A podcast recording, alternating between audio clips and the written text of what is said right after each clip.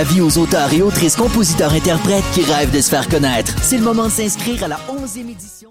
Avis aux auteurs et autrices, compositeurs, interprètes qui rêvent de se faire connaître. C'est le moment de s'inscrire à la 11e édition du Cabaret Festif, volet concours du Festif de Baie-Saint-Paul. Prestations rémunérées, plus de 35 000 en prix et en bourse, dont la bourse Sirius XM de 10 000 des shows partout au Québec et la chance de te faire découvrir par un tout nouveau public. Inscription ouverte jusqu'au 12 décembre via le www.lefestif.ca par oblique cabaret. Une présentation de Sirius XM et Hydro-Québec en collaboration avec Terry Télécom et Dufour Solutions Financières. Choc vous invite à participer au grand retour du festival Noël dans le parc du 3 au 23 décembre à la place Émilie Gamelin.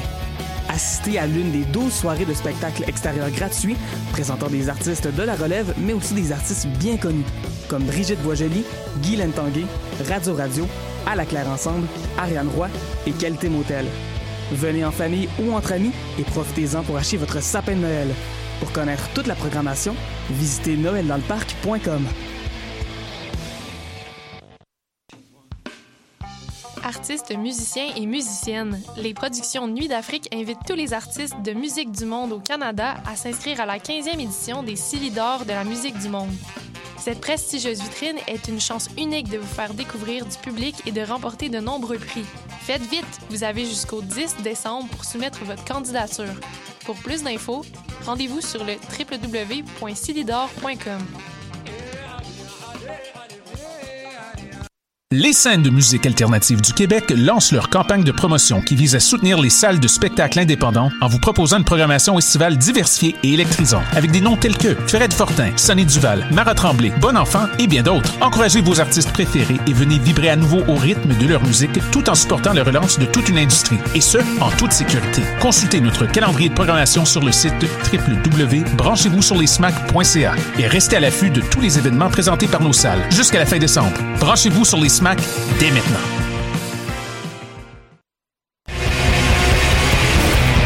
Hey, it's Alex from Mets, and you're listening to CHOQ Montreal.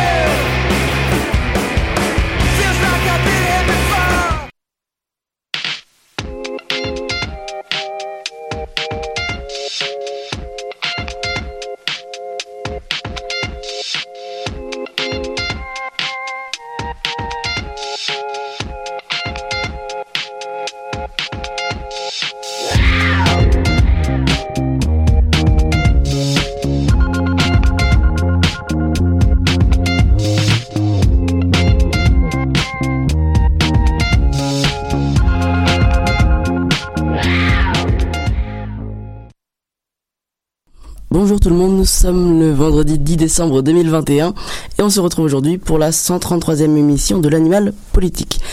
Aujourd'hui, on célèbre tristement le dernier épisode de 2021, mais ce n'est que partie remise puisque je vous annonce d'ores et déjà qu'on se retrouve début 2022 pour éviter que, ouais, on est content. pour éviter que, je pleure trop, on enchaîne directement avec le programme de la semaine. Pour la dernière fois de l'année, l'équipe de l'animal politique se penchera sur les thérapies de conversion qui sont euh, officiellement interdites, la campagne d'Éric Zemmour pour l'élection présidentielle française, du 32e anniversaire de la tuerie de Polytechnique et, sans transition, James nous parlera de la fusillade de 1984 à l'Assemblée nationale.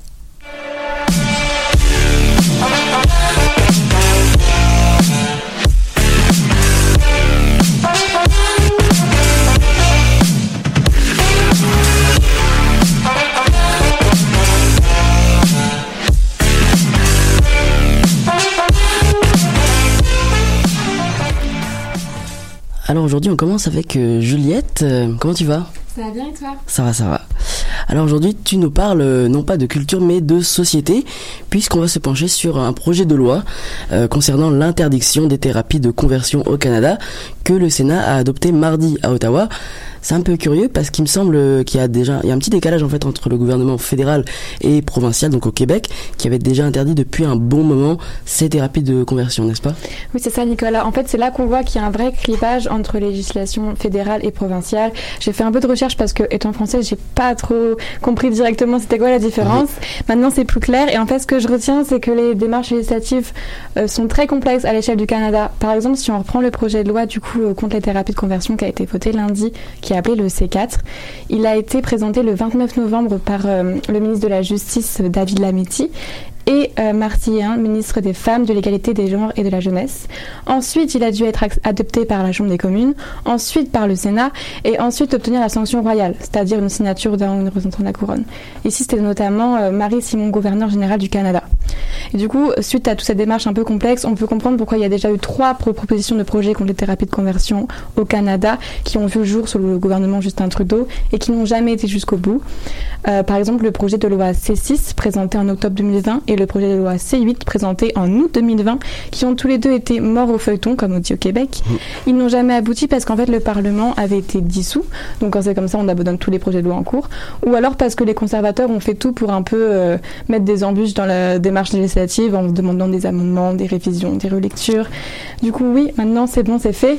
Par exemple, en août 2020, il y avait 62 des 119 députés conservateurs qui avaient voté contre ce projet de loi. Mmh. Et maintenant, apparemment, ils ont, eu, ils ont enfin eu l'accord.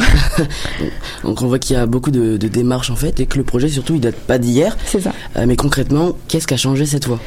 Alors en fait, si le projet de loi il s'est vu accepté si vite, c'est aussi parce que la Chambre des communes et le Sénat ont demandé, ont demandé ce qu'on appelle en termes juridiques une motion pour mettre un saut d'approbation immédiat sur le projet de loi. En gros, ils ont demandé ce que ça fait rapidement. Mhm. Et c'est pour ça que personne n'a pu s'opposer euh, à l'idée et pourquoi il n'y a pas eu de révision, de relecture, de rajoutement d'amendement.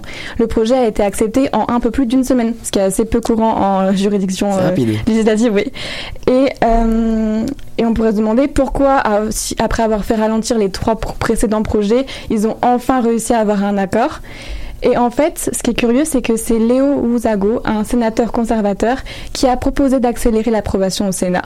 Et quand il s'est justifié à la presse, il a dit qu'il ne croit pas qu'il soit approprié d'exploiter ce dossier à des fins politiques ou de l'utiliser pour semer la division.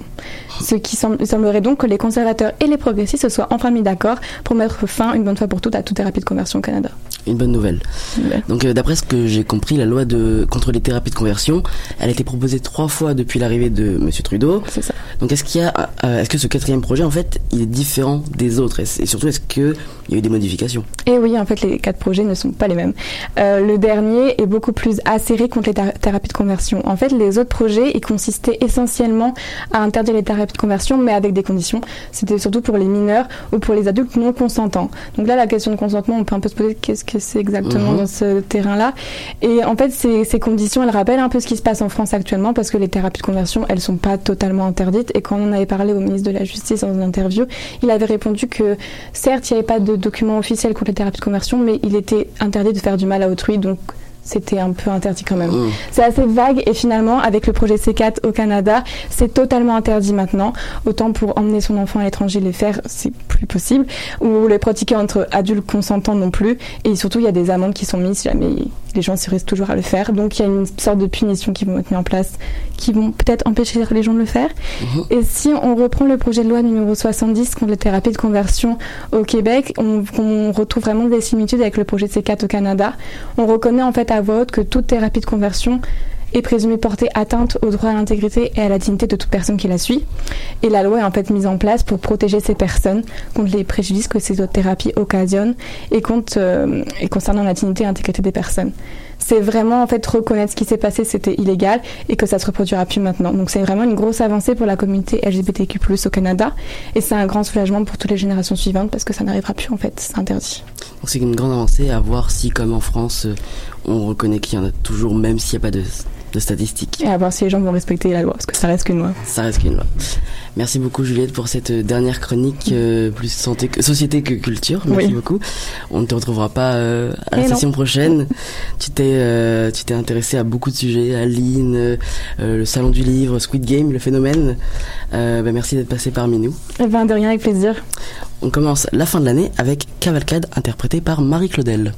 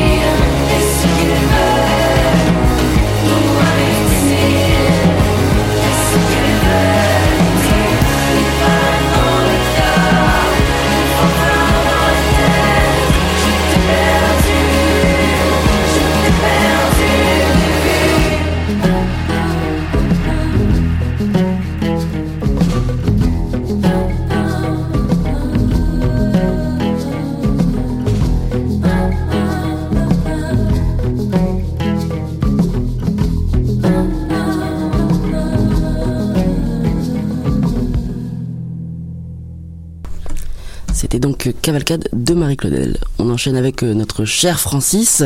Comment tu vas? Ça va bien toi Nico? Ça va très bien. Alors pour cette dernière semaine, tu reviens avec euh, le rapport de l'Académie de sciences des États-Unis qui a été rendu public et dans lequel on exhorte le gouvernement des États-Unis à examiner de près le rôle encore plus important que les océans pourraient jouer dans la lutte contre le changement climatique. Encore plus important parce qu'on sait qu'aujourd'hui, euh, ils emprisonnent une partie des gaz à effet de serre euh, produits par les humains, par nous, mais selon les scientifiques de l'Académie, il serait possible d'améliorer les capacités absorbantes des océans si on leur donne un petit coup de main. Alors Francis, quel genre de petit coup de main propose l'Académie? Eh bien Nico, on parle ici euh, du genre plutôt technique évidemment. Oh là là. Le rapport propose six approches différentes, mais je ne les couvrirai pas toutes afin d'éviter la redondance, mais nous allons discuter des plus intéressantes. Let's go. En premier lieu, euh, il y a une solution qui euh, propose d'électrifier les océans euh, et ceci diminuerait leur acidité. Cela leur permettrait d'absorber plus de CO2 et de combattre par la bande un autre méfait des changements climatiques qui est l'endommagement des coraux et des coquilles de crustacés par l'acidité des mers. Les scientifiques sont plutôt confiants sur l'efficacité de cette méthode puisqu'il s'agit de chimie fondamentale. Moi, je savais pas ça, mais tu sais, semble-t-il que ça, c'est un processus euh, qui, qui est commun. tu sais. On électrifie quelque chose, C'est quand même drôle d'électrifier l'eau. c'est très, ça m'a fait rire aussi. Je, je m'imaginais avec un taser, genre, puis euh, essayé d'électrifier les, les océans Pauvre pour, poisson, quoi. c'est ça exactement, pour aider la planète. Puis euh, je pense aux pauvres poissons, mais semble-t-il que c'est euh, très efficace et que les risques pour l'environnement sont plutôt faibles. Ok, Donc, euh, bon, à voir. Et on recommande ici le financement de 350 millions de dollars américains dans la recherche, ce qui est quand même beaucoup. Donc, on, on- on a confiance ici. On a d'autres euh, possibilités aussi. On, euh, on explore la possibilité d'ajouter des nutriments à la surface des eaux, comme du phosphore ou de l'azote. Ceci aurait pour but de stimuler la photosynthèse des planctons, ces petits organismes évoluant près de la surface des eaux. Ceux-ci absorberaient par la suite le dioxyde de carbone pour ensuite couler au fond des mers. C'est tragique. Nous apprécions collectivement ce sacrifice. On recommande un financement de 290 millions US pour la recherche. Encore Encore d'argent des contribuables américains, c'est pas mal. Et finalement, on a la culture d'algues. Pardon, la culture d'algues, il y avait beaucoup d'elles. Euh, c'est aussi évoqué. Ces plantes absorbent également le CO2 avant de tomber aussi au fond des mers. C'est donc un autre sacrifice à apprécier, pardon, apprécier collectivement. Donc, merci à tous ces sacrifices. 130 millions pour la recherche, un peu moins cher. Toutefois, les scientifiques sont moins confiants sur l'efficacité de cette méthode et notent que les risques environnementaux sont plus élevés comparativement aux précédentes méthodes. Donc euh, beaucoup d'argent dépensé, beaucoup de solutions trouvées. Euh, alors c'est bien de trouver des solutions pour se sortir de cette impasse hein, pour euh, le réchauffement climatique, mais est-ce qu'il n'y a pas un danger à ce que certains pays retardent finalement leur propre réduction de gaz à effet de serre en prétextant entre guillemets que l'océan est là pour réparer nos pots cassés C'est une possibilité. C'est pourquoi un climatologue de l'université Pennsylvania State, un certain Michael Mann, a rappelé que la solution la plus sécuritaire reste la réduction drastique de notre consommation de carburants fossiles. Tout simplement. Il reste que la communauté scientifique s'accorde pour dire qu'il faudra faire plus que simplement réduire nos émissions de carbone pour arriver à atteindre les objectifs de l'accord de Paris de 2015. Je rappelle encore une fois que c'est euh, ici euh, on- euh, que les pays s'étaient entendus alors pour limiter le réchauffement global à 1,5 degrés Celsius d'ici 2100 et selon les projections actuelles, on, est, on vise une augmentation de 2,7. Donc, euh, il faudrait pas donc négliger le potentiel des océans dans la lutte contre les changements Ça climatiques. fait un changement entre 1,5 et 2,7. euh, Oui, c'est- c'est- Petite, différence? c'est quand même euh, assez beaucoup. On parle, comme j'avais parlé euh, l'autre fois, euh, l'autre fois, très longtemps. Deux, euh, cette, cette différence-là, ça, c'est quand même beaucoup de catastrophes euh, qui, sont à, prévoir. L'Académie des sciences n'a aucune certitude et l'admet volontiers. Elle ne sait pas si les méthodes qu'elle propose seront véritablement efficaces dans le futur, mais en juin, le gouvernement am- américain a au moins essayé ces méthodes dans la prochaine décennie. En plus, ce n'est pas comme si les océans ne nous aidaient pas déjà.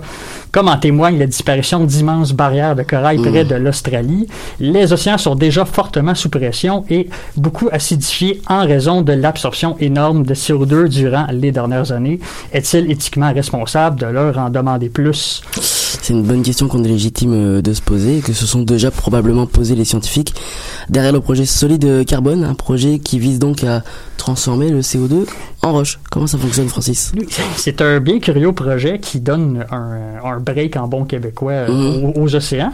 C'est un projet d'une équipe de scientifiques de l'Université de Victoria qui prévoit la mise en place d'une plateforme flottante en haute mer qui capterait les émissions de CO2 dans l'atmosphère pour ensuite les pousser via des tuyaux vers les fonds marins, là où on trouve de grandes quantités de basalte. Le dioxyde de carbone réagirait avec les minéraux et se cristalliserait, au fil du temps. Environ 90% de la croûte océanique est composée de cette roche basaltique, une formation poreuse issue de lave volcanique. Selon les chercheurs, emprisonner le CO2 dans ces roches porterait un sérieux coût aux milliards de tonnes de CO2 produites par le genre humain annuellement.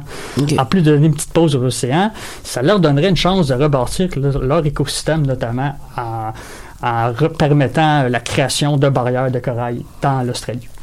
Ouais, c'est parce que c'est les premiers effets qu'on voit, la barrière de corail, la montée Exactement. des eaux euh, pour les îles dans, dans le Pacifique.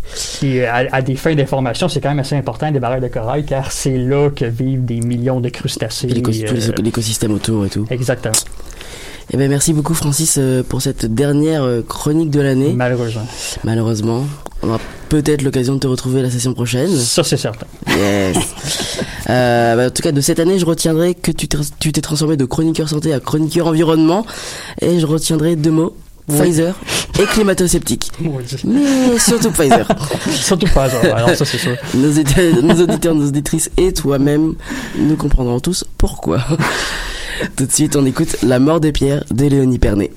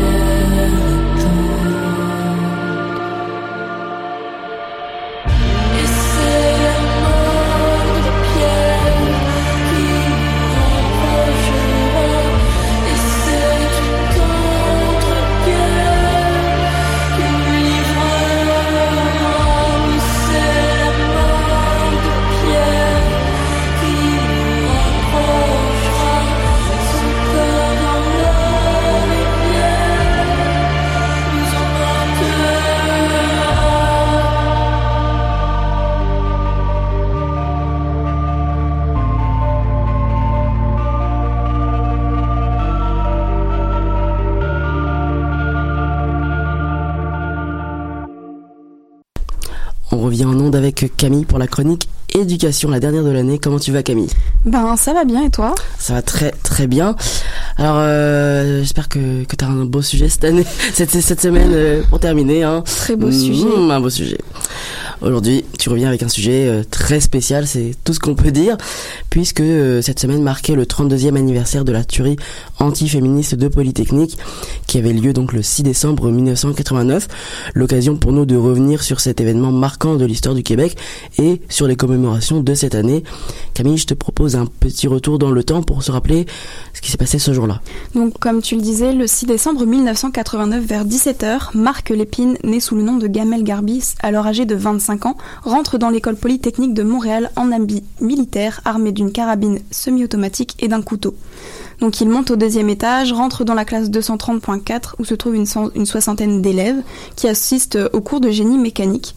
Donc il va demander à la classe de se séparer en deux groupes, les filles d'un côté, les garçons de l'autre. Et finalement il va demander à tous les garçons euh, et professeurs de sortir du coup de la salle, ne laissant que les filles avec lui. Donc à ce moment-là, personne ne se doute réellement de ce qu'il se passe. Personne ne se doute que l'événement va marquer les esprits du Canada et surtout du Québec, ni que l'on va assister à une tuerie antiféministe. Donc on a Mélissa Blé qui est une spécialiste de la violence faite aux femmes et professeure, qui a écrit un livre qui s'intitule J'ai les femmes, paroles que prononcera Marc Lépine. Euh, pour faire ce, ce livre-là, elle s'appuyait sur des archives dont on compte environ 600 articles à peu près de journaux. Et elle va écrire Rester seule avec les femmes, il proclame J'ai les féministes. Une étudiante, Nathalie Provost, lui répond qu'elles ne sont pas féministes. Il tire. Il est 17h10 et un appel est aussitôt lancé au service d'urgence. Marc Lépine quitte la salle de cours et tire sur plusieurs femmes durant son parcours qui le conduit du rez-de-chaussée au troisième étage. Les policiers arrivent sur les lieux entre 17h23 et 17h34, mais restent à l'intérieur du bâtiment. Dans une salle de cours du troisième étage, Lépine tire à nouveau sur des étudiantes avant de s'enlever la vie d'un dernier coup de feu à 17h29. Il demandera aussi, euh, quand il est dans la classe avec les filles, il leur demandera si elles savent pourquoi elles sont là. Donc dans cette classe, en fait, il y a Nathalie Provost qui répondra que non. Euh, il enchérit du coup à son tour, disant lutter contre euh, le féminisme et il leur tire dessus. Ok, donc c'est un récit glaçant hein, quand même. Maintenant que tu as posé le contexte sur l'événement, qu'est-ce qu'on peut dire des, survivantes Parmi elles, donc Na- Nathalie Provost que tu, viens de mentionner, comment elle a décrit ce moment? Donc justement, elle va s'en sortir et elle va raconter aux journalistes à son réveil à l'hôpital le lendemain, donc aux journalistes. Donc Mhm. euh, avant qu'il tire, elle a dit Nous ne sommes pas féministes, seulement des femmes qui veulent gagner leur vie en génie. Nous ne sommes pas des femmes qui descendent sur la place publique pour essayer de prouver qu'elles sont meilleures que les hommes. Et au total, Marc Lépine, qui n'était même pas scolarisé à l'école- à l'école polytechnique, pardon, euh, il a fait 14 victimes, donc 13 étudiantes et une professeure, ainsi que 13 blessés, 9 femmes et 5 hommes. Ok, donc quand on voit le bilan que tu dresses, euh, on, peut, on peut clairement panier le caractère antiféministe euh, de l'attaque, euh, qui a été reconnu pourtant il y a que très récemment. Après son suicide, Marc Lépine est a été retrouvé avec une lettre. Si je me trompe pas, qu'est-ce qu'a dit cette lettre? Donc ça sera une lettre de suicide qui au départ en fait elle sera pas publiée Mhm. parce que c'est comme l'événement est récent. Il y a toujours cette question de est-ce qu'on va la publier quand même, est-ce qu'on la dévoile ou pas? Parce que justement il y a des informations dedans qui sont assez euh, perturbantes. Euh, finalement, le journal La Presse va l'obtenir et va le publier euh, à peu près un an plus tard. Donc, euh, il y a les archives d'ailleurs sur la BNQ, si vous voulez les retrouver. Donc, dedans, donc l'auteur du massacre déclare que s'il se suicide, ce n'est pas pour des raisons économiques, mais pour envoyer ad patresse les féministes qui m'ont toujours gâché la vie. Depuis sept ans que la vie ne m'apporte plus de joie et étant totalement blasé, j'ai décidé de mettre des bâtons dans les roues, dans les roues à ces viragos.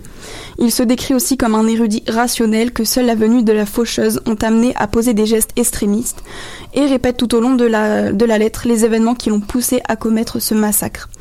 À la toute fin, je pense que c'est vraiment le plus glaçant là, c'est à la dernière page, il y a une genre de liste rouge, une liste noire, enfin peu importe comment on l'appelle, où se trouvent 19 noms de célébrités, euh, personnalités publiques canadiennes. Et euh, ce sont toutes des femmes. Et après cela, il est marqué ont toutes failli disparaître aujourd'hui. Le manque de temps, car je m'y suis mis trop tard, a permis à ces féministes radicales euh, de survivre. Aléa Jacques Taest, les dés sont jetés. Ok, donc euh, c'est une lettre horrifiante. Ouais. Euh, un, un événement qui nous rappelle euh, qu'on est à l'abri de rien en fait. Alors qu'on commémore en fait les 32 ans du massacre, euh, aujourd'hui en 2021, le Québec enregistre 18 féminicides connus depuis le début de l'année. Preuve que la question de la femme, avec un grand F, euh, est toujours aussi délicate de nos jours. En attendant, il y a eu une cérémonie qui s'est déroulée euh, sur le Mont-Royal, au belvédère Condiaronc. Euh, Camille, est-ce que tu peux nous raconter un peu comment ça s'est déroulé, cette cérémonie? Alors la cérémonie devait se dérouler le lundi vers 17h10, l'heure approximative à laquelle les premiers coups de feu ont été lancés 32 ans auparavant. Euh, mais selon Radio-Canada, la cérémonie a démarré avec 8 minutes de retard en raison de la pluie et des vents forts. Euh, les familles, les proches, il y avait des célébrités et des personnalités publiques comme la mairesse Valérie Plante, le Premier ministre du Canada Justin Trudeau ou encore le Premier ministre québécois François Legault qui étaient réunis au belvédère Condiaronc sur le Mont-Royal. Donc euh, le 14 noms, les 14 noms des 14 filles ont été lus un par un par euh, deux anciens étudiants, Edith Ducharme et Jean-Michel Dotonou, tandis qu'à chaque nom prononcé, un faisceau de lumière bleue s'allumait vers le ciel au niveau du balcon. Donc euh, je vous propose d'écouter ce moment touchant. Geneviève Bergeron, Hélène Colgan, Nathalie Croteau, Barbara Degnaud, Anne-Marie Edward, Maud Aviarnik, Barbara Kluchnik Vidayevich, Marise Lagagnère, Marise Leclerc, Anne-Marie Lemay, Sonia Pelletier, Michel Richard, Annie Saint-Arnaud, Annie Turcotte. Donc après ça, il y a aussi des roses blanches qui ont été également déposées devant euh, une photo où se trouvaient toutes les photos des 14 filles et il était écrit in memoriam. À cause de la pandémie, les personnes qui voulaient assister à la cérémonie ne pouvaient être sur place mais pouvaient la suivre sur les réseaux sociaux de Polytechnique Montréal. Euh, on peut d'a- d'ailleurs revoir cette diffusion sur leur réseau puisqu'elle est disponible surtout sur Twitter. On peut aussi en trouver des extraits euh, et l'extrait original d'ailleurs sur YouTube. Euh, et de plus, le pont Samuel de Champlain s'est également illuminé en blanc et violet, blanc et violet foncé en mémoire des victimes et pour aussi euh, dans le cadre de la journée nationale contre la violence faite aux femmes. Donc c'est un bel hommage à un moment très émouvant aussi, on le comprend. On va terminer avec les conséquences, ou plutôt ce qui a découlé de cet événement. Euh, malheureusement, le débat sur les armes est arrivé. enfin, heureusement, le débat sur les armes est arrivé sur le tapis, euh, comme, on- comme on a l'habitude de dire. Oui, ça, ça a été un grand choc, euh, un, un événement comme ça là. C'était la première fois que c'était autant, qu'il y avait quelque chose d'autant lourd qui se passait. Après la tuerie, il y a des parents, surtout des étudiants de l'école polytechnique, qui ont lancé une vaste pétition pour obtenir un meilleur contrôle des armes, qui a amené à la création de Poly se souvient, un groupe d'étudiants pour le contrôle des armes. Euh, D'ailleurs, la coordinatrice euh, bah, cette semaine, euh, donc c'est Heidi Ratchen, a déclaré sur ici RDI, ça fait 32 ans. Ce qui me frappe, c'est vraiment l'absurdité que les gens comme nous, les survivants, les familles, continuent, doivent continuer à se battre pour un meilleur contrôle des armes, alors que la grande majorité du public est en faveur, et alors que, surtout pour les dernières années, on a élu un gouvernement sur la base de promesses électorales sur le contrôle des armes. C'est un débat important, surtout qu'on rappelle qu'hier, un enseignant a été poignardé par un élève hier dans un secondaire de Montréal. Donc c'est toujours euh, très d'actualité, un combat qui continue d'être mené et qui nous rappelle qu'on ne doit pas oublier ce qui s'est passé euh, il y a 32 ans. Merci Camille pour cette dernière euh, chronique éducation. Tout le monde aura le plaisir de t'écouter à nouveau d'ici la, la prochaine session en janvier puisque tu reviendras parmi nous. On enchaîne avec Moonshape interprété par Sandrine Saint-Laurent.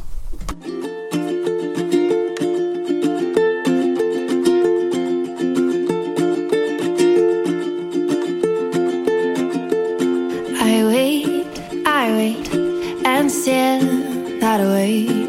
I stay, I stay at the frontier of your world.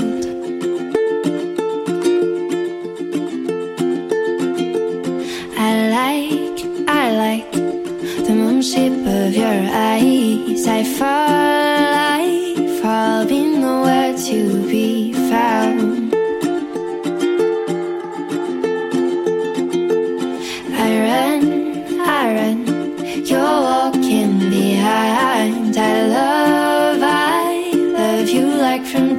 Time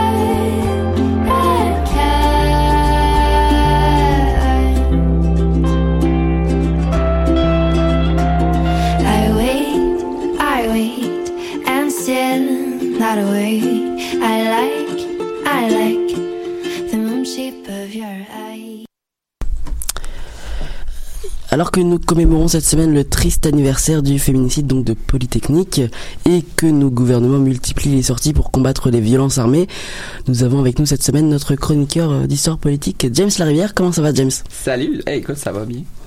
Ça va aussi bien qu'on peut quand Aussi on parle bien. de ces sujets qui sont assez tristes. Ça faisait longtemps qu'on t'avait eu parmi nous. Ça fait plaisir de te revoir. Alors, euh, tu vas nous parler d'un autre événement tragique au Québec. Euh, toujours une fusillade, mais cette fois à l'Assemblée nationale. Tout remonte au 8 mai 1984, lorsque le caporal Denis Lortie est entré lourdement armé dans l'hôtel du, Parlement à Québec. Il voulait tuer le Premier ministre euh, René Lévesque euh, et ses députés péquistes. Heureusement, les députés ne siégeaient pas ce matin-là. Un carnage a donc été évité euh, de justesse, mais la fusillade meurtrière a tout de même fait des victimes. On dénombre 3 morts et 13 blessés. Alors James, est-ce que tu peux nous en dire un peu plus sur le contexte de l'époque et pourquoi autant de haine envers le Premier ministre et son cabinet et surtout qu'est-ce qui a poussé Denis Lortie au meurtre? Eh bien, faut d'abord tenter de comprendre euh, la personne qui était Denis Lortie et puis, bien sûr, le contexte politique de l'époque. On vivait alors à l'ère ben, des grands changements souverainistes de René Lévesque et puis le Québec est euh, en pleine effervescence euh, politique et puis le projet de souveraineté association, cher à notre premier ministre péquiste, crée, on pourrait dire, une certaine division au sein de la société québécoise. Euh, Denis Lortie était caporal de l'armée canadienne à 25 ans et connaît une crise identité, euh, d'identité assez sévère. Avec son statut militaire, euh, il voyage beaucoup euh, et travaille sur des bases anglophones où il vit de la solitude et connaît même des difficultés à s'exprimer en anglais.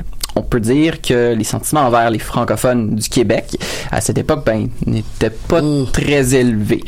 Euh, il devient père de deux enfants, ce qui amène chez lui une certaine angoisse parce qu'il ne veut pas faire vivre à ses enfants ce que lui-même a vécu dans sa jeunesse. Euh, il a été coupé de son père à un très jeune âge, à l'âge de 10 ans. Euh, Lortie, lui, il est perçu comme instable émotionnellement et puis sa relation amoureuse en souffre avec des hauts et des bas. Pour sortir de son malheur, euh, il blâme le gouvernement québécois de mal protéger le français euh, et d'isoler les francophones en les empêchant même de quitter le Québec. Euh, certains de ses amis rapportent qu'il dit qu'un jour, on parlera de moi.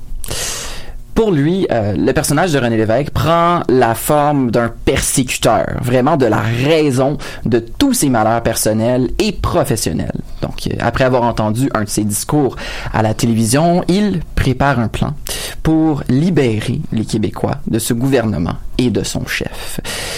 Après avoir eu une première permission de sortie de l'armée, euh, il prend la route pour Québec, armé lourdement.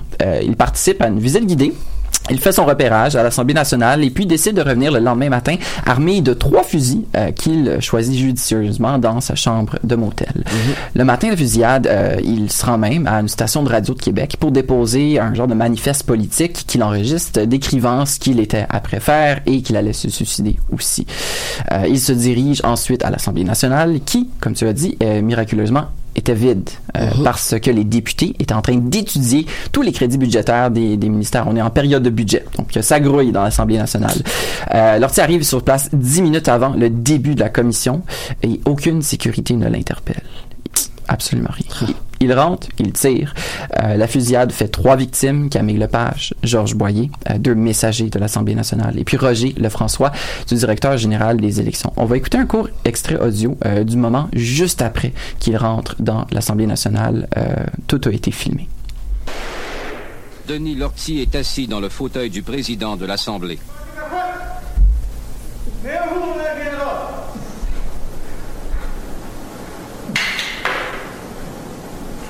Five, six, two.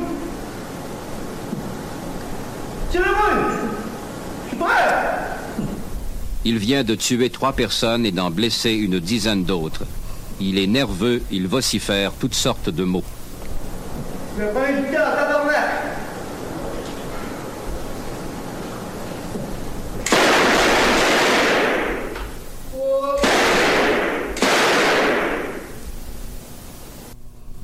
Ok, donc c'est c'est quand même choquant. Il est juste euh, fou en fait. euh, Ouais. C'est ok. Ouais. On, on peut comprendre que euh, Denis Lorty donc euh, il soit instable, qu'il soit prêt à, à tout, bah, comme on a entendu là dans l'extrait. Pourtant, comme tu l'as dit, personne ne l'arrête, aucune sécurité. Où sont les gardes? Où est la sécurité? Ça glace le sang, non, d'entendre cet extrait. Euh, Qu'est-ce qui est plus impressionnant avec tout ça, c'est qu'on est capable de voir tout ce qui se passe grâce aux caméras de l'Assemblée nationale qui sont encore allumées. Donc le Parlement de Québec est le premier du monde qui s'est doté d'un circuit de télévision pour euh, diffuser les débats. Vraiment, c'est neuf. Là. Euh, ce qui va suivre vient, euh, moi je crois, d'un livre de science-fiction, c'est- l'hyper-réalisme. On voit Denis Lortie bien assis sur le siège du président de l'Assemblée, un sorte de trône. Euh, la caméra est parfaitement cadrée sur lui. Euh, il tire sur la caméra un peu partout. euh, et puis, on voit soudainement un homme apparaître, le sergent d'armes René Jalbert, un ancien militaire qui commence à discuter calmement avec Denis.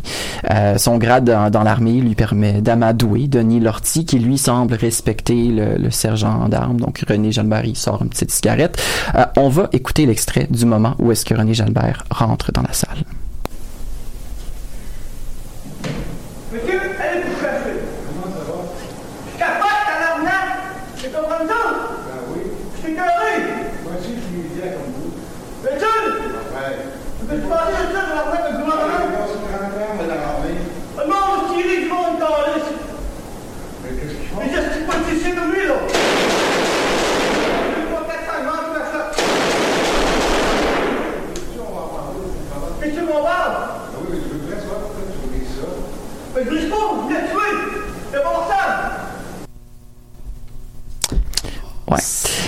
on? Ah voit que René Jalbert est calme, stoïque, euh, vraiment le héros du moment. Euh, Denis Lortie, il parle avec le sergent tout en tirant dans les sièges. On a Mm. entendu les coups de feu, il le regarde et c'est le gars, il bouge pas. Euh, on voit Denis qui même serre la main du sergent d'armes. Donc, et il se laisse convaincre de laisser sortir les gens du salon bleu euh, et le suivre jusqu'à son bureau. Il va même s'excuser euh, aux personnes qui sortent du salon bleu. Il s'excuse euh, deux trois fois. Euh, donc, la stratégie de René Jalbert est assez simple. Il veut parler entre militaires, mais dans son bureau, euh, puisque les policiers et le groupe d'intervention tactique sont prêts eux à passer à l'action. Fait notable, il flatte l'ego de Denis Lortie en lui disant que les policiers qui l'attendent veulent saluer son courage et même lui faire une aide d'honneur à sa sortie. On peut deviner la suite. Il n'y a pas d'aide d'honneur. Clairement pas. Donc, euh, ben, on, sait par la suite qu'il a été arrêté, qu'il a été condamné donc le 11 mai 1987 euh, à la prison à perpétuité, mais avec euh, une possibilité de libération après 10 ans. Là, on est plus de 35 ans plus tard. Quelle leçon on peut tirer de cet événement tragique? Faut d'abord, euh, je pense faut être assez euh, prudent quand on parle de ces choses-là. Je pense accepter que ce crime parle de notre histoire commune, de notre politique et même de notre identité. Si on rentre dans le domaine de la psychanalyse, bon, je ne suis pas un psychologue, mais je vais me tenter, euh, on peut conclure que Lortie cherchait pas simplement à accomplir le meurtre ordinaire d'une personne, mais plutôt de tuer un symbole. Selon une analyse publiée par l'historien du droit et philosophe français Pierre Legendre quelques années plus tard, euh, Lortie cherchait inconsciemment à tuer son propre père. Il voulait tuer symboliquement le père pour devenir un homme. Donc, on peut dire que par le désir de tuer les membres de son gouvernement et de son chef, Lortie refusait de se soumettre à toute forme d'autorité. On peut donc croire que le Québec a été le théâtre d'un événement qui transcende même et qui marque en même temps sa modernité. Euh, victime de psychose, là, on a été témoin de ça, Lortie voulait mettre fin par extension, aux injustices dont souffrent les électeurs, les électrices, mais en le faisant devant des députés vivants. Donc, il voulait tuer des images vivantes. Il voulait accomplir tout haut ce que plusieurs citoyens pensent tout bas, mais s'interdisent toujours de faire. Donc dans le monde postmoderne d'aujourd'hui, où on regarde des meurtres comme les projets, les budgets, la télé-réalité, on, on voit à chaque jour il y a un- une nouvelle fusillade. La télévision nous informe sur les activités criminelles, des gangs, et puis on ne réagit plus. On est en train de voir une normalisation de l'exception. Avant de conclure à la folie de l'ortie, euh, ou même de tout autre tueur, est-ce qu'on ne doit pas plutôt, et là je demande à tout le monde, euh, critiquer notre système social qui échoue dans son obligation d'assurer une bonne relation entre les parents et les enfants, et même sur le plan politique? Certaines personnes ne veulent appartenir à la famille politique du Québec et du Canada et cherchent par tous les moyens de s'en sortir. Ils veulent sauver les autres de leur propre détresse politique. Ils n'ont plus confiance en l'institution politique et ne croient plus tout simplement à notre système politique et on l'a vu dans les intentions de vote et dans la participation aux deux derniers euh, aux deux dernières élections. On le voit, c'est tangible, on voit les chiffres. Quand des gens n'acceptent plus la représentation et veulent combattre le système par la violence, moi je pense qu'on est prêt pour une sérieuse réforme de nos institutions démocratiques. Donc tu fais un petit parallèle entre euh, parents, enfants et euh, gouvernement citoyen. C'est un peu une rébellion des citoyens. Exact, ouais. C'est comme nous, on veut se rebeller contre nos propres parents, ben le citoyen euh, Va se rebeller contre son gouvernement. contre son gouvernement qui est considéré comme le parent. Merci beaucoup euh, James plaisir. pour cette dernière chronique. Euh, on aura peut-être l'occasion de te retrouver à la session prochaine. On verra. On verra. Ah oui. là. Ces derniers jours, on a parlé de beaucoup de fusillades, celles de Polytechnique, mais d'autres ont eu lieu, comme celle que tu viens d'évoquer en 1984 à l'Assemblée nationale. Alors, euh, ben, merci d'être venu dessus euh, pour cette dernière chronique. On écoute notre dernière musique, Boca Chica de Mounia.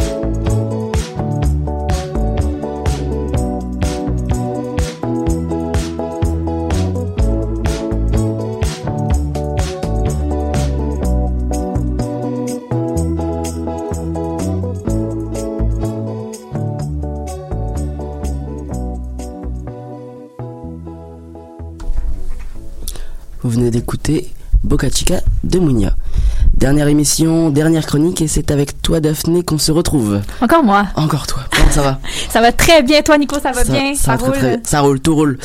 euh, jusqu'à ce que je découvre le sujet que tu, tu nous as choisi cette Ah semaine. oui. Là, là. Donc on s'embarque. Pour clore cette session, tu as choisi de nous parler des élections présidentielles françaises qui approchent à grands pas, puisque c'est en, en avril 2022 que les Français, nous, on aura à faire un choix. Euh, mais tu as mis l'accent sur le tout nouveau candidat de l'extrême droite, Éric Zemmour, qui a tenu dimanche dernier, donc le 5 décembre, son premier rassemblement de campagne. Pour débuter, est-ce que tu peux nous faire un petit tour ou retour sur ce premier rassemblement? Absolument, Nico. hein. Encore là pour parler d'Éric Zemmour, qui est sur toutes les lèvres. Mais donc, pendant ce premier rassemblement, ce premier rassemblement-là, qui se tenait en banlieue de Paris, à Villepinte, donc euh, Éric Zemmour, qui est aussi ancien journaliste, s'est adressé à environ euh, 15 000 Français qui étaient pour la plupart assez motivés, hein, qui Mm. Encourageaient sa candidature avec, euh, bon, leur pancarte, ils criaient euh, Éric Zemmour, président, donc pas mal motivé. De son côté, lui, il a incité ses partisans à se lancer dans ce qu'il appelle la reconquête de la France. Rien que ça. Rien que ça, d'ailleurs, ça, c'est la reconquête, c'est aussi le nom qu'il a décidé de donner à son mouvement, euh, dont le mouvement, mais le discours fondamental, ce serait de se positionner à l'encontre de l'immigration et de l'islam, donc des positions assez, assez tranchées. Assez tranché. Et euh, ben parce qu'en fait, selon lui, ces deux choses-là sont une menace pour le peuple français qui veut rester chez lui. Euh, donc, pour donner un petit peu le ton, il a aussi souligné que ces, par- ces 15 000 euh, partisans qui étaient présents ce jour-là avaient bravé le politiquement correct, l'extrême gauche et la haine des médias. Donc, pour le citer, en fait, il dit « L'enjeu est immense. Si je gagne, ce sera le début de la reconquête du plus beau pays du monde. » Très patriotique. Très très patriotique, euh, c'est sûr. Euh, on parle donc de ce nouveau candidat, de ses projets, mais est-ce qu'on pourrait avoir un petit portrait de lui pour ceux qui le connaissent un petit peu moins Absolument. Alors, comme je l'ai dit tantôt, euh, Éric Zemmour, ancien journaliste, qui est âgé de 63 ans d'ailleurs, il est né en 1958 à Montreuil, d'origine algérienne. Il y avait des parents qui ont immigré en France pour Ah. justement, oui, pour fuir l'Algérie. Donc, euh, contre l'immigration. bref. un petit peu trouver, le, trouver le petit problème ici. Donc, euh, en 1952, c'est ça, ses parents sont arrivés ici, ben, en- pas ici, mais en France. Il fait partie de la communauté des Juifs séfarades et dans les valeurs de sa famille, on accorde justement une grosse importance au patriotisme qui a, qui a déteint sur lui d'ailleurs, si je peux le, le dire comme ça. Mhm. Euh, ça paraît vraiment dans ses discours. D'ailleurs, il se présente comme étant l'héritier idéologique du général de Gaulle. Hein? Euh, donc, il va même euh, proposer jusqu'à interdire complètement les prénoms qui sont pas français dans le pays. Ça donne un petit peu, on voit un petit peu le radicalisme ici. D'ailleurs, parlant de radicalisme, on a le journaliste Étienne Girard qui s'est penché sur le cas d'Éric Zemmour Mhm. dans le cadre d'un de ses livres qui s'intitule Le radicalisé, pour rester dans Voilà, le thème. tout simplement. Oui, et il raconte par exemple que les grands-parents d'Éric Zemmour avaient changé de prénom en arrivant en France justement pour mieux s'intégrer.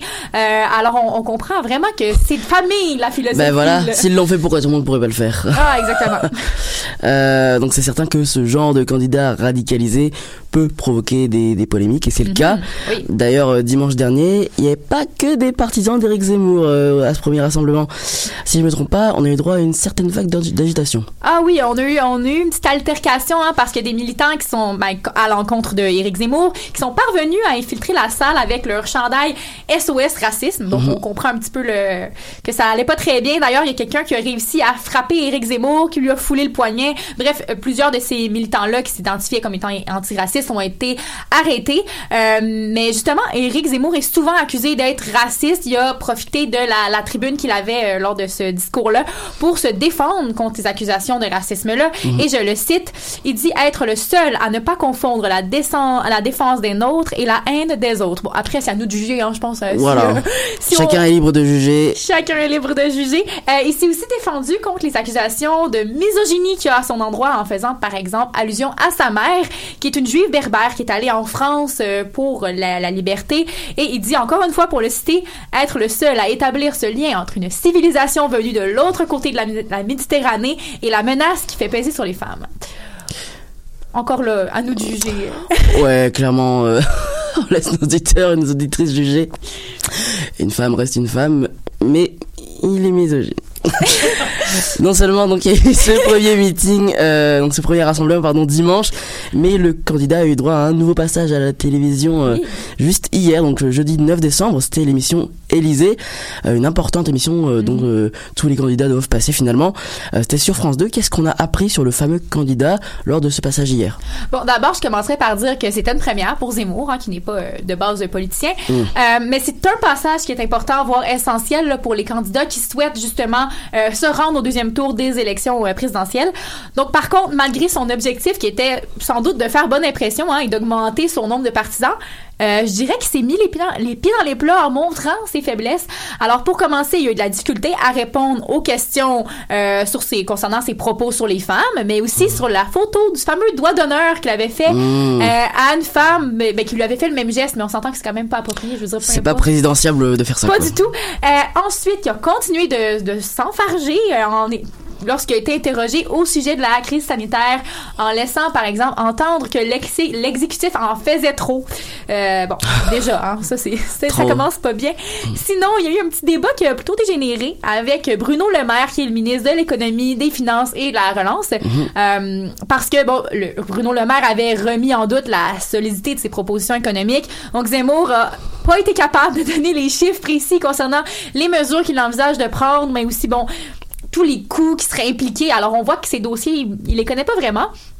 Donc, c'est facile de s'imaginer que tout au long de la discussion, il était plutôt à la défensive. Donc, euh, parce que la discussion était vraiment tournée vers tous les tollés qu'il a déclenchés, etc., etc. Alors, c'était en gros pas une soirée très bénéfique pour sa crédibilité, ce qui est peut-être une bonne chose d'ailleurs pour euh, les Français et les Françaises. Ah, c'est drôle parce que mardi matin, je l'écoutais et il, disait qu'il préparait justement son émission de jeudi. Donc, il est Ah oui. pas assez préparé finalement. Ah, ben il se préparait depuis longtemps. là. C'était écrit dans les articles que j'ai lus que la date était à son agenda depuis un bon moment déjà. Ben, il va falloir un peu se préparer. Euh, pour finir, où en est euh, Éric Zemmour dans les sondages pour le moment à 4 mois du scrutin? Bon, alors euh, c'est toujours c'est toujours difficile hein, de savoir à l'avance, surtout que bon, on sait pas comment ça va se concrétiser, mais euh, Macron ne semble pas vraiment menacé par Zemmour pour l'instant. Alors il avait Zemmour a 15% des intentions de vote jusqu'à maintenant. Mhm. Euh, ben bref, selon le sondage qui a été fait vraiment récemment, donc du 6 au 8 décembre sur 1500 personnes, il y avait 38 personnes, des gens interrogés qui considéraient les propositions euh, comme étant crédibles au sujet de l'immigration. Sinon, 37 qui, qui étaient quand même d'accord au niveau de la question de l'insécurité des Français dans leur propre pa- pays. Euh, un quart était confiant concernant le programme économique et 21% au niveau de l'écologie. Donc, ça, c'est ce qu'il y en est pour l'instant. C'est quand même étonnant de voir que 38% de ses partisans le soutiennent euh, pour l'immigration. Donc ça, on sait que c'est son, son cheval de, de bataille. Et que 37 autres le, le soutiennent pour l'environnement. C'est Ben, ça, en fait, ça se talonne quand même assez. Ben, en, en fait, c'est que c'est vraiment comme euh, globalement, ben, il y a 15 des gens qui sont euh, qui Pour veulent lui. voter pour lui, c'est ça. Mais euh, dans les gens interrogés, il y a 38 de ces gens-là qui sont pour l'immigration, mais ça peut être les mêmes aussi. Là. Ok, ah, ça les peut mêmes. être les mêmes, c'est ça, ouais. Mais 15% c'est quand même beaucoup euh, d'intention de vote. Oui. Euh, justement, en parlant des sondages, on leur accorde beaucoup d'importance. Euh, là, je, je pose la question à tout le monde autour de la table, Manon également, euh, Camille en régie. Vous pensez quoi de l'impact des, des sondages sur le choix des électeurs, notamment à quelques mois là des élections? James, Tu veux toi? t'aventurer avant? Moi, je dirais James, toi qui, qui connais bien la politique, j'aimerais t'entendre sur ça. Notre chroniqueur politique. Oui. Écoute, je dirais, euh, pas en faire dans mes mots, je dirais qu'il y a deux, il y a deux façons que ça peut, que, que ça peut influencer. On peut dire que en fin de campagne électorale, lorsque un sondage donne l'avantage euh, à un parti, euh, eh bien, ça crée un genre d'un un effet d'engouement. Euh, donc souvent, pas souvent, ben, je dirais pas souvent ni tout le temps, mais il y a quand même beaucoup de fois que ça arrive où est-ce que les électeurs indécis vont suivre ce vague. mouvement, la vague. Euh, fait que ça, c'est une façon que les sondages peuvent influencer. Euh, je dirais l'autre façon que ça peut influencer, comment dire ça? T'as-tu... euh, Ben, ça, ça mène des gens en fait euh, qui n'auraient pas pensé à voter à voter C'est pour ça cette personne. exactement, mais donc en fait, on devrait avoir peur un peu d'Éric Zemmour, là, si je comprends bien, euh, parce que les gens indécis pourraient se sentir envoûtés par son discours et décider de voter pour lui s'il augmente dans les intentions de vote. Je pense que oui. Je pense qu'on peut pas le mettre de côté mais, trop vite parce que... Faut faire attention avec ça, hein? Faut faire attention on avec l'a ça. vu dans le passé. on, a vu, on a vu avec Trump qu'est-ce qui est Ah, arrivé. c'est ça, exactement. Trump n'était pas du tout donné gagnant dans les sondages et finalement, on sait ce qui est passé. Exactement. Et ce qui est un peu alarmant avec ce que Zemmour représente, c'est qu'il représente quand même une idéologie Mhm. qui est assez populaire en France en ce moment. Finalement. Ouais, c'est vrai. Euh, donc, il y a quand même une partie de l'électorat qui se sent Ouais. dans ce que Zemmour dit. Et puis, si la fracturation des autres partis politiques euh, continue d'augmenter, donc si la gauche continue de se, se fragmenter, euh, principalement euh, et que le parti de Macron aussi euh, se fragmente, ben ça peut avantager Zemmour, surtout dans le système électoral que la France a avec ses deux tours. Je pense qu'il faut aussi aborder le point de vue de la couverture médiatique parce que nous, on a une certaine couverture médiatique ici. C'est pas forcément la même en France. Donc, je serais curieuse de voir en fait comment le présentent les médias français. On est plutôt plongé dans nos médias euh, québécois, canadiens, mais euh, de, de voir à quel point euh, comment lui est perçu là-bas. Je sais pas, Nico, toi, si t'aurais quelque chose à c'est- vrai que les médias français ont beaucoup mis l'accent sur euh, l'immigration et ils Mhm. ont suivi ce qu'Éric Zemmour disait. Mais c'est souvent lui- les mêmes sujets qui reviennent en France là, pour les campagnes électorales. C'est tout le temps la mêmes, même mais chose. Ils avaient fait un, un comparatif entre 2017 et 2022. L'immigration revenait beaucoup plus dans les débats, même de gauche, euh, ce qui est étonnant. Euh, et que finalement, les médias ont beaucoup suivi l'idéologie, entre guillemets, Éric Zemmour, parce que bah, ça fait cliquer, voilà. Et finalement, Ça fait les, cliquer. ça fait cliquer, c'est ça.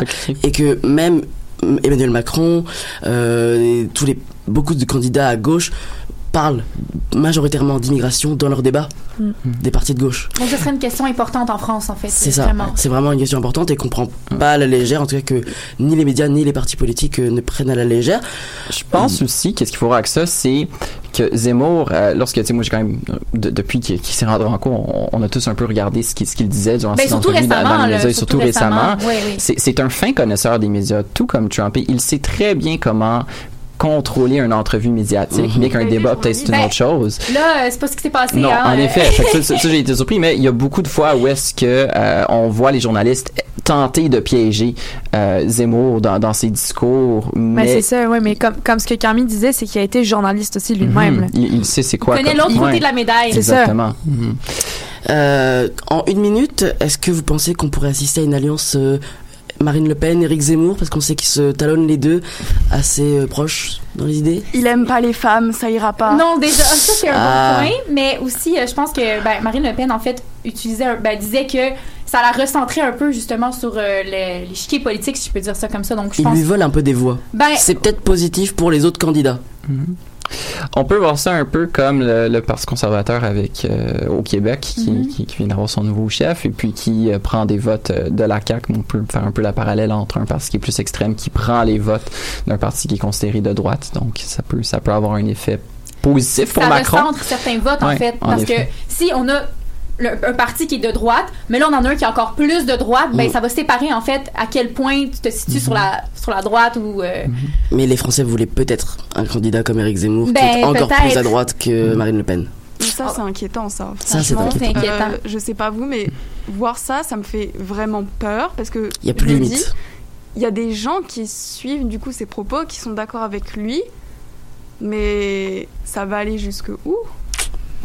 Ben, on- pour vrai, ça, c'est de, le genre de, de choses qu'on va sim- simplement savoir euh, après les élections. D'ailleurs, c'est ce qui s'est passé avec Trump. Hein. Mhm. On, on, on s'attendait pas à ça, je crois. Puis regardez, il y a eu l'assaut au Capitole. Donc, euh, En tout cas, un beau petit débat pour terminer cette session. Merci beaucoup Daphné pour cette dernière chronique internationale de 2021. Négative. Négative, mais c'est pas grave. toujours négatif. On aura le plaisir de fois, on suivre peut ça. parler du chat pendant De chat. une heure. Ça bien, ça fera plaisir à Manon. Écoutez, Parler de chat. on a eu le plaisir de t'écouter euh, dès le mois de mars cette année, si je me souviens bien. Oui. On espère te retrouver à partir de début 2022 euh, pour une saison encore plus folle en information internationale, notamment pour couvrir les élections présidentielles en avril prochain. Probablement, je serai de retour. C'est ainsi que se termine notre 133e émission de l'Animal Politique. Un grand merci à toute l'équipe du jour, Juliette Roussel, Francis Auclair, Camille Dehaene, James Larivière et Daphné Chamberlain. Merci également à tous nos participants, Camille Brasseur, Lisa Saint-Gilin, Sophie Média-Villarivard et Thomas Côté. Merci à Manon Touffet en régie. C'était Nicolas Fivel. On se donne rendez-vous en janvier. Bonne fête de fin d'année et à l'année prochaine.